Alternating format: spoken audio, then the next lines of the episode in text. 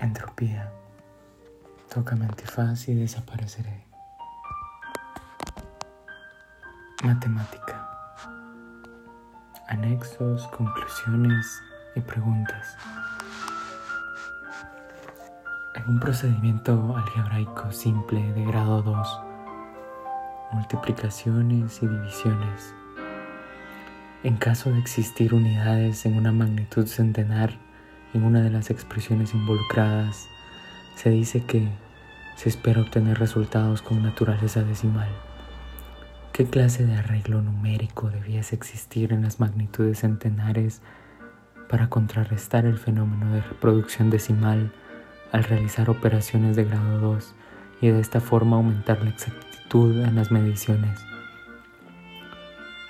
El fenómeno numérico decimal afecta a la exactitud en los procedimientos y metodologías en las cuales se involucra la manipulación de números.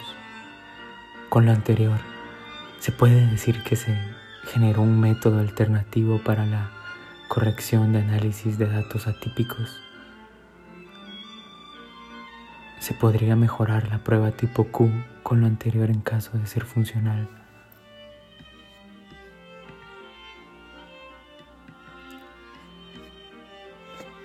Sin duda, la imaginación es la cocina de las ideas.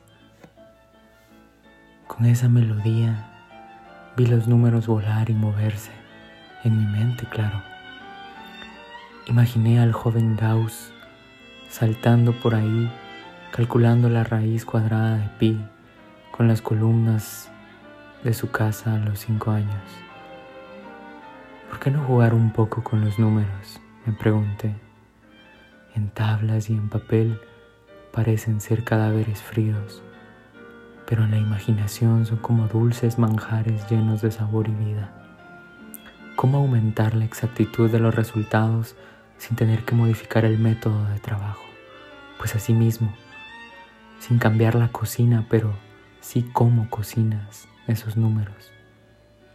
Debes evitar que haya crestas entre ellos que sean lo mayormente espaciados, que se puedan calentar como panecillos. No quieres que se traslapen unos con otros porque no se tostarán bien. Quieres que la incidencia del calor sea homogénea. En este caso, el horno y el fuego son las multiplicaciones y las divisiones que no se traslapen. Recuerda, amigo, que no se traslapen.